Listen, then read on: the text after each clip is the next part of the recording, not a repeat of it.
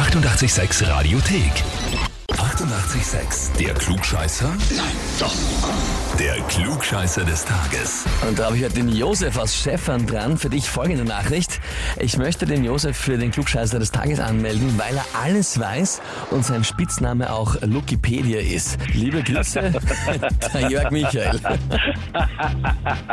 Das schaut ähnlich. Das schaut ihm ähnlich. Ja. Ja. Ein Hundling, gell?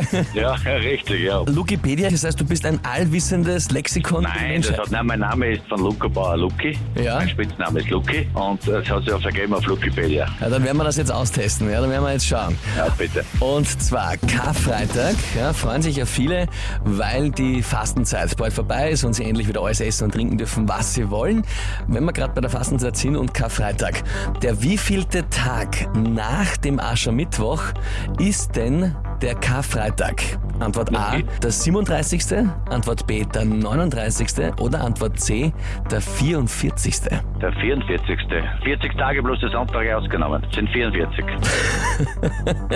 Ich muss dir sagen, das ist, glaube ich, die fast sicherste gesagte Antwort, die ich schon seit langem gehört habe und Ja. Wikipedia hat zugeschlagen. Vollkommen richtig, mit der Erklärung sogar dazu. Das ist der Wahnsinn. Josef, das heißt für dich Titel Klugscheißer des Tages, du bekommst eine Urkunde und das 886 klugscheißer -Häferl. Warte, danke. Ja, gerne. Bist du gescheit? Das war kurz und schmerzlos. Wie schaut's bei euch aus? Wen kennt ihr, wo ihr sagt, der ist auch immer einer, der alles besser weiß? Anmelden für den Klugscheißer Radio 886 AT. Die 88,6 Radiothek. Jederzeit abrufbar auf radio886.at. 88,6. Eighty-eight, sex.